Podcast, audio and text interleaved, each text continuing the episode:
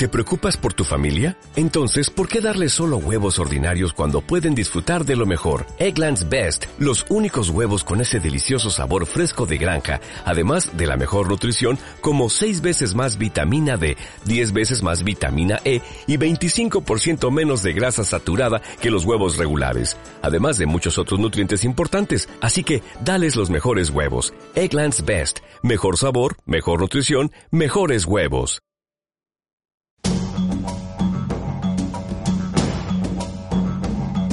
Manual Planeta, el programa que te conecta con la naturaleza.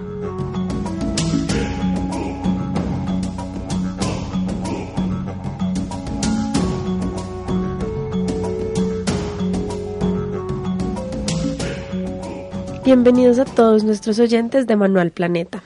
Hoy en Fase Lunar, Luna Nueva. En esta emisión conversaremos sobre lo que hace Hawái un lugar único.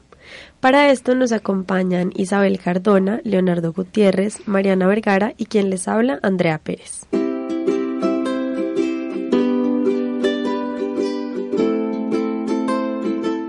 Sí, André, hablaremos de Hawái, pero antes que nada, Hawái es un conjunto de islas que conforman un estado de los Estados Unidos. La isla de Hawái está sobre el Océano Pacífico, pero su cultura tiene raíces asiáticas y hawaianas. Así es, y como dice Leo, esas raíces asiáticas vienen de Polinesia que queda en Nueva Zelanda. Ya que los polinesios fueron los que conquistaron Hawái.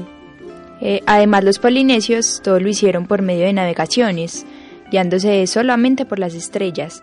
Tienen, ellos tienen los mismos dioses que la gente de Hawái, pero su lenguaje es diferente, entonces lo llaman distinto. Y como nos dice Isa, eh, la mayoría de estos dioses son de la naturaleza por ejemplo, el océano, el agua dulce, el aire, el fuego, la tierra. Y hablando de todos estos dioses, los tikis son esculturas grandes que vemos talladas en madera que representan a todos estos dioses. Para los habitantes, uno de los dioses más importantes es el fuego, ya que el fuego es un elemento que, que el hombre nunca ha podido dominar. Y además yo creo que el fuego como elemento ya pues es demasiado importante para los hawaianos porque son islas volcánicas rodeadas de puros volcanes.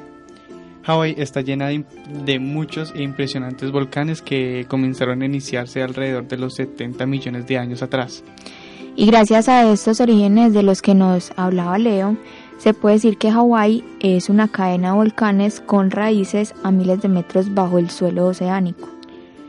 Pero estos volcanes tienen una particularidad diferente, que son de tipo escudo. Sí, Leo, un volcán escudo, que son la mayoría de los de Hawái, se caracterizan porque su lava es muy fluida y sus erupciones no son explosivas.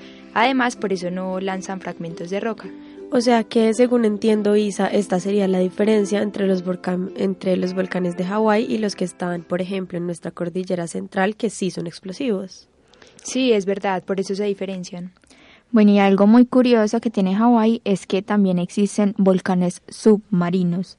Mari, cuéntanos por qué volcanes submarinos y por qué otros no lo son. A mí me parece muy interesante saber qué los diferencia. Sí, mira, en realidad todos los volcanes de Hawái surgieron desde el fondo del océano, pero las erupciones hicieron que, o sea, que esos volcanes subieran por encima del mar. Me parece muy interesante, o sea que los hawaianos relativamente están asentados sobre lava.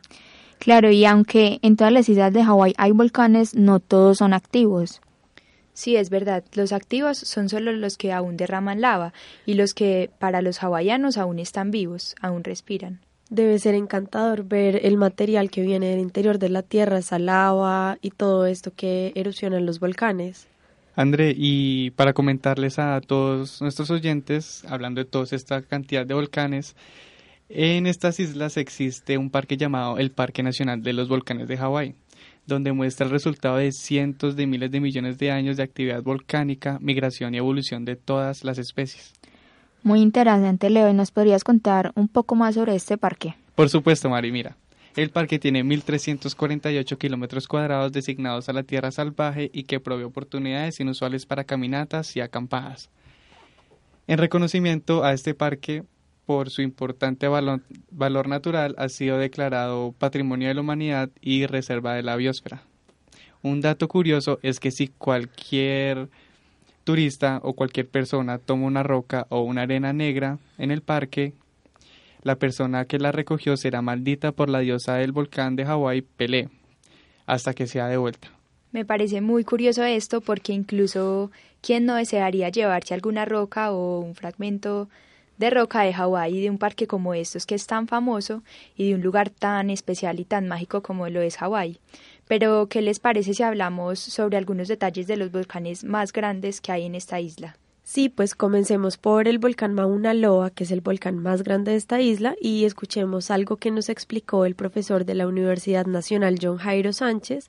Él es geólogo de la Universidad de Caldas y vulcanólogo de la Universidad de Alaska Fairbanks. Bueno, el volcán Mauna Loa es un volcán de tipo escudo que está ubicado en la isla grande de Hawái, en la parte norte de la isla. Es el volcán más grande de la isla y es el volcán más grande del mundo.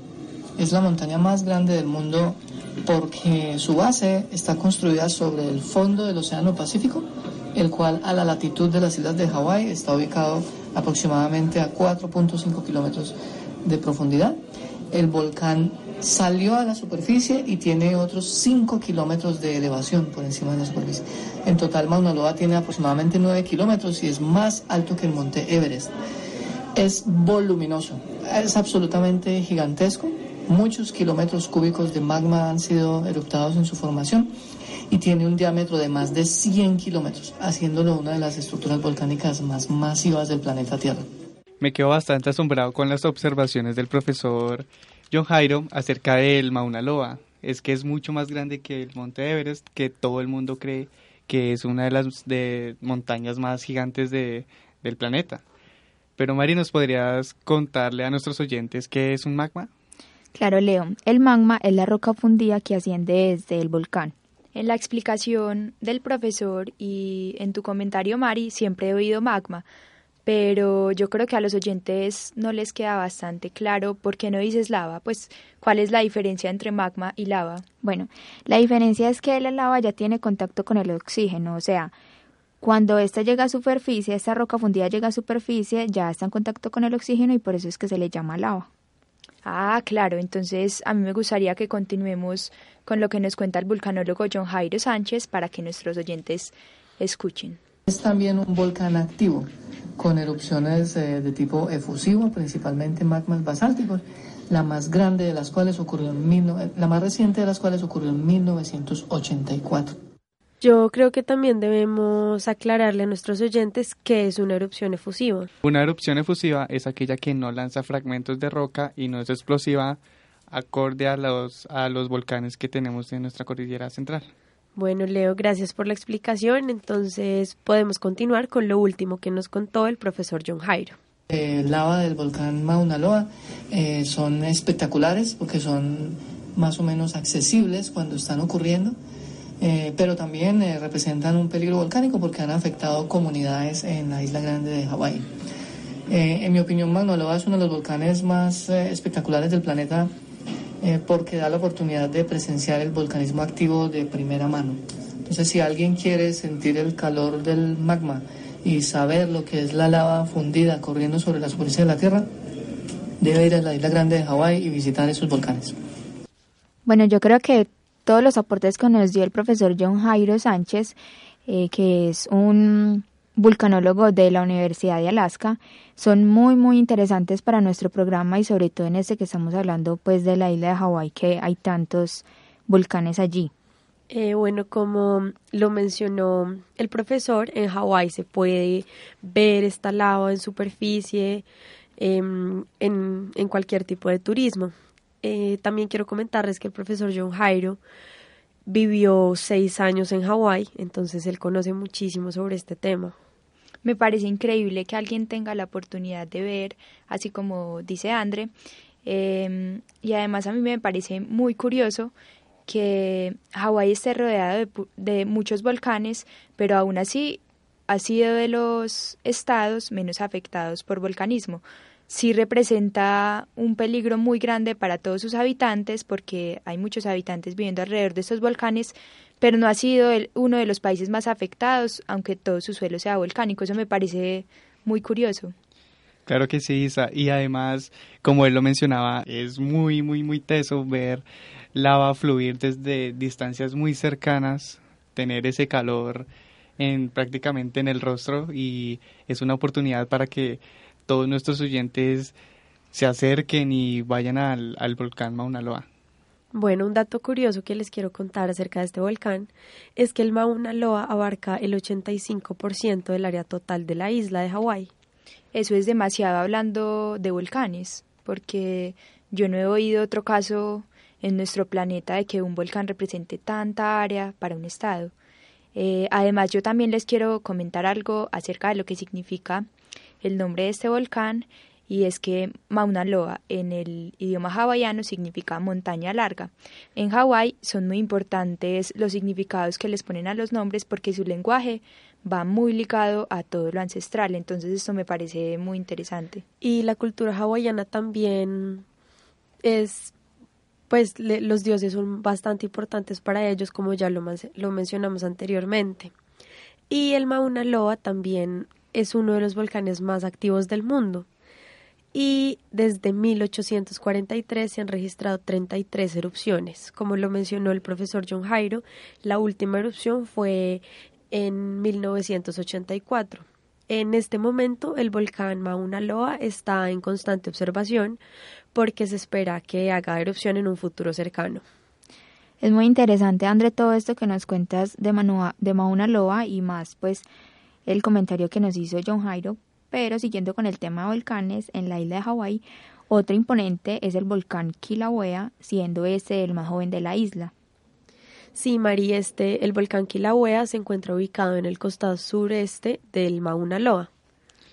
Bueno, y para tener una idea más acertada del de este volcán, es uno de los más grandes de los cinco que conforman la isla, la isla completa del estado de Hawái. Su caldera tiene aproximadamente 165 metros de profundidad y un diámetro entre 3 y 5 kilómetros. Sí, así es, Leo. Eh, además, el Kilauea tiene una altura muy considerable dentro de los volcanes que hay en Hawái. Bueno, y ya que como Leo mencionó su, la, caldera, un dato importante es que esta cuenta con un cráter central llamado Alemaua, que según leyendas hawaianas, el hogar de la diosa del juego Pelé, que ya como lo habíamos mencionado, pues para estos, los hawaianos son muy importantes estos dioses. Sí, lo que dices, Mario, es muy cierto y ya lo habíamos mencionado anteriormente que los nativos consideran varios dioses y, su y sus nombres rinden homenaje a la naturaleza. En este caso, este es el fuego. Sí, André, hablando del fuego, el Kilauea es un volcán bastante activo que ha permanecido en erupción constantemente, uno de los más activos en Hawái. Sí, incluso está monitorizado desde el Observatorio Volcánico de Hawái. Y claro que es muy monitorizado ya que aunque sus erupciones suelen ser efusivas, o sea, de poca explosividad como ya lo explicamos y por tanto poco riesgosos para las personas, la fase más destructiva que tuvo el volcán de la actual erupción fue en 1990. Yo tengo entendido que en este año la corriente de lava inundó Calapana, que es un pueblo cercano donde destruyó más de 100 casas como en menos de nueve meses. Es por eso que aunque sus erupciones sean en cierta forma poco riesgosas, nunca se debe estar seguro ante un fenómeno natural como estos y más hablando de un volcán como Kilauea. Incluso en 1991 fue el año en que ocurrió este desastre y disminuyó, disminuyeron los flujos del agua, de, agua. Perdón. Pero en 1992 las erupciones comenzaron una vez más y provocando más desastres. Imagínate, Leo, en un año. Y es por eso que hay que estar alerta y muy importante pues para tener en cuenta y tener bien las precauciones a tiempo. Bueno, y un dato que me parece muy atractivo para todos nuestros oyentes y para aquellos aventureros es que cerca al volcán se encuentra el Museo Jagger. Claro que sí, André. El Museo Jagger es un museo de vulcanología en las, en las islas de Hawái. En este museo hay varias muestras de los tipos de lava, hay pantallas donde muestran las erupciones que ha tenido Kilauea, monitores en tiempo real y hay equipos utilizados por los científicos para estudiar este volcán. Además, he escuchado que este museo cuenta con un mirador externo que ofrece una impresionante vista panorámica del Kilauea, que sería pues una experiencia única. ¿A ustedes qué les parecería ir a este museo y conocer un poco más de los volcanes?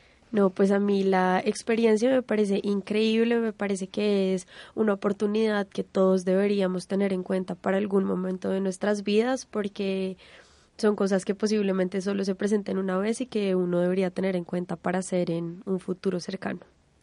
Exacto, André. Y además es la oportunidad de conocer un, otro tipo de, de volcanes diferentes a los que tenemos en nuestro país. Ahora vamos con la sección viajera.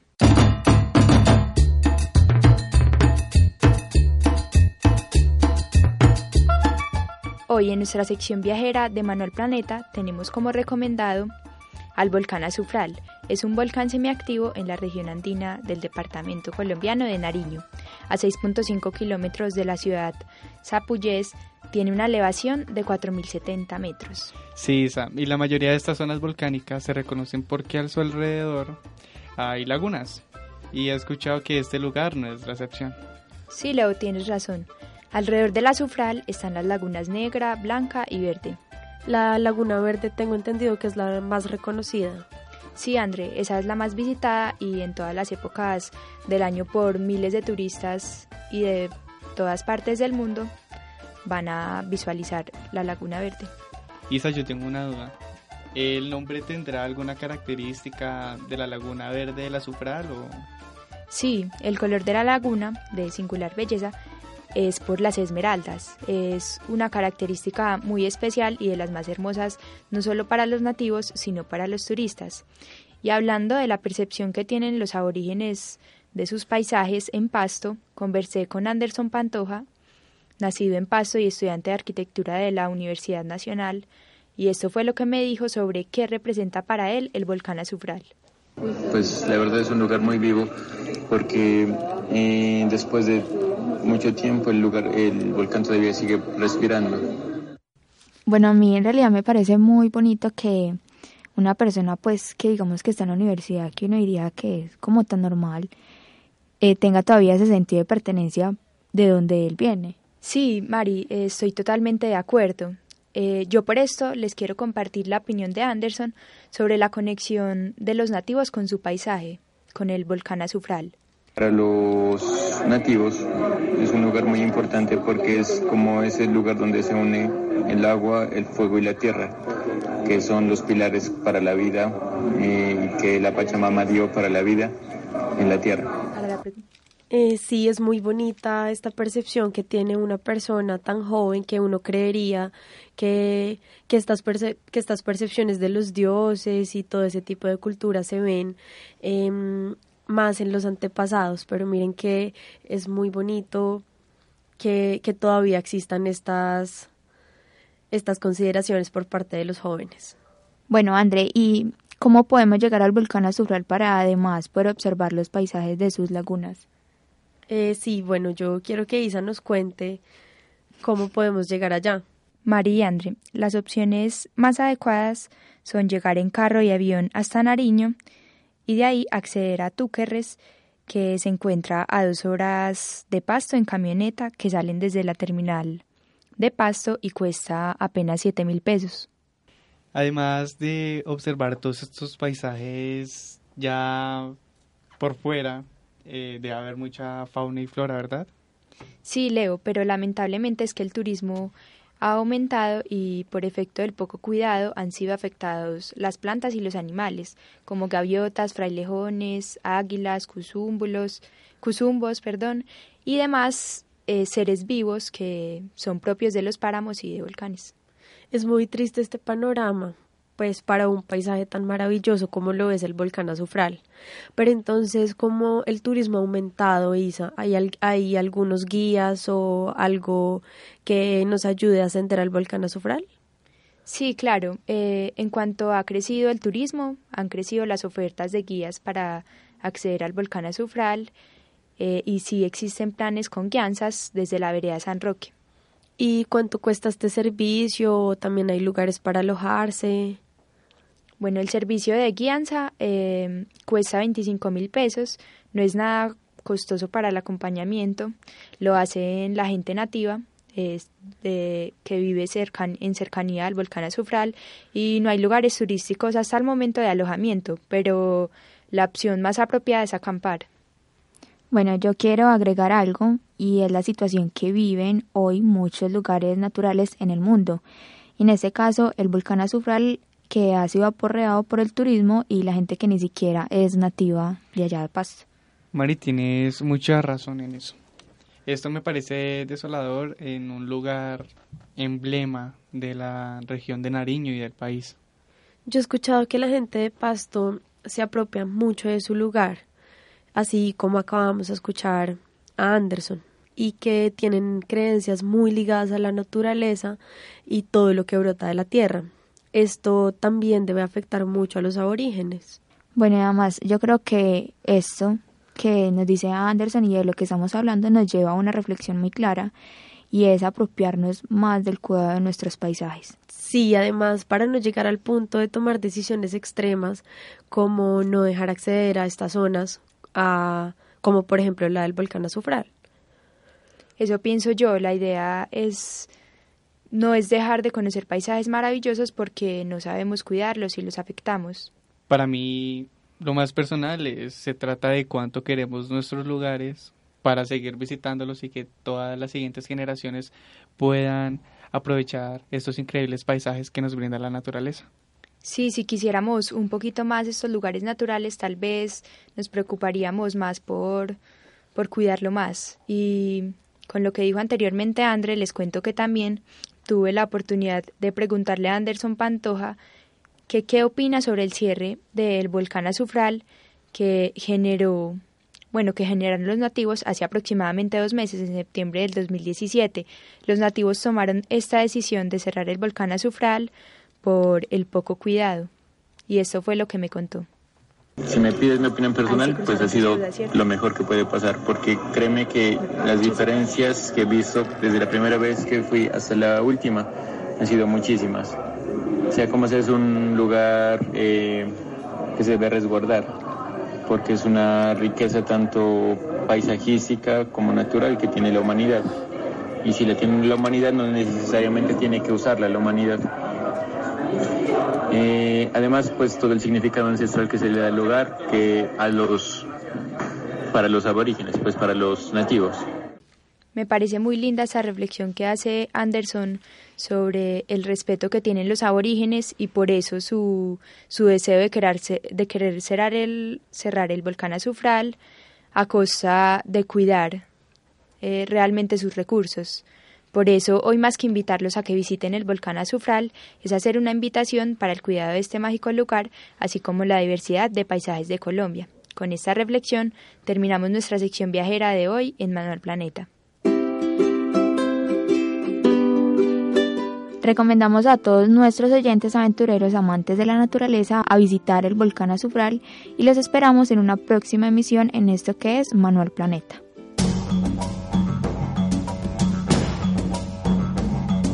Manual Planeta, el programa que te conecta con la naturaleza.